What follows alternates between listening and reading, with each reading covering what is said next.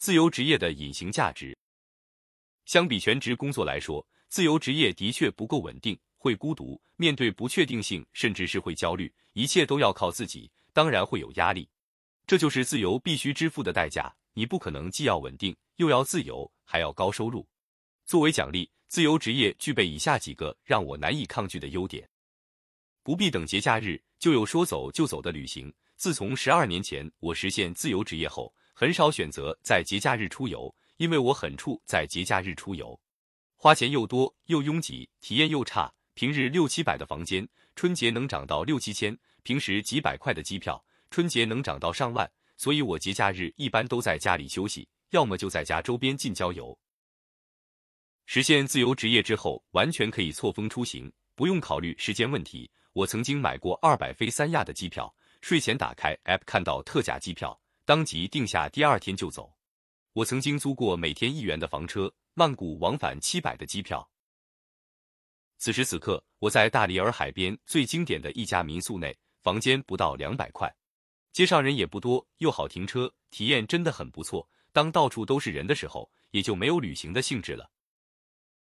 这样的民宿含早餐和下午茶，仅需一百九十八元，可见旅游行业之萧条。感觉不在这里浪费上一天都对不住老板。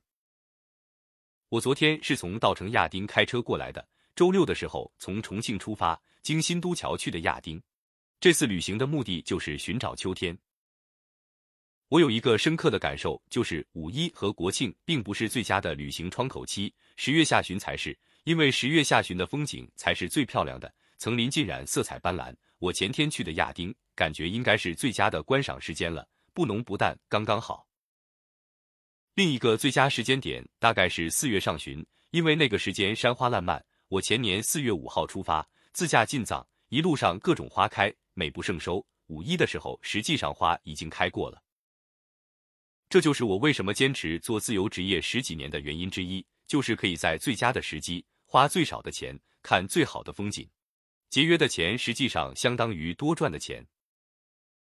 自由职业固然有种种的弊端，但仅仅是这些福利，我愿意支付那些代价。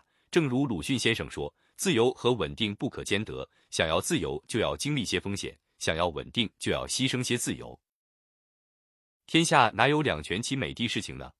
相比稳定，我更看重自由。